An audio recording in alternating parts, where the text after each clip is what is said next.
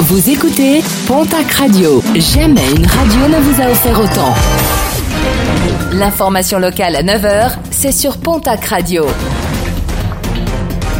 Bonjour Jean-Marc Courage Sénac.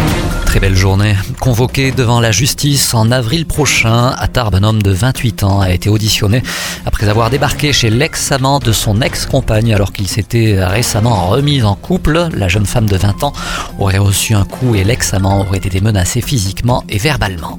Arrestation houleuse samedi après-midi à Urugne. La police aux frontières a interpellé un véhicule avec à son bord un conducteur qui transportait cinq migrants. Lors de l'opération, plusieurs habitants ainsi que le maire de la commune ont tenté de parlementer avec les forces de l'ordre.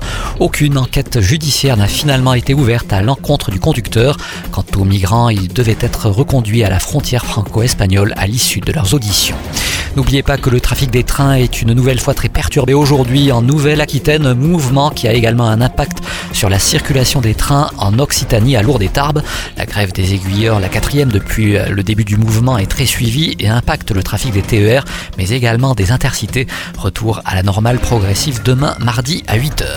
Les résultats sportifs de ce week-end avec en rugby la 20e journée de top 14 et l'énorme exploit de la section paloise à l'Union Bordeaux-Bègle qui l'emporte 16 à 23. Nouvelle défaite pour le Biarritz Olympique qui recevait euh, Toulon 17 à 45 avec la Pro D2 qui se profile pour le club basque. Toujours en rugby mais en Pro D2. Un rappel avec la défaite jeudi de l'aviron bayonnais à Aix-Provence Rugby 46 à 29. Mont-de-Marsan s'impose sur Montauban 27 à 23. Toujours en rugby, la nationale et la victoire du Stade Tarbes Pyrénées Rugby qui recevait l'équipe de Cognac-Saint-Jean. Une victoire bonifiée 48 à 25. Défaite de Dax à Bourgoin 35 à 23. En basket, Ligue féminine.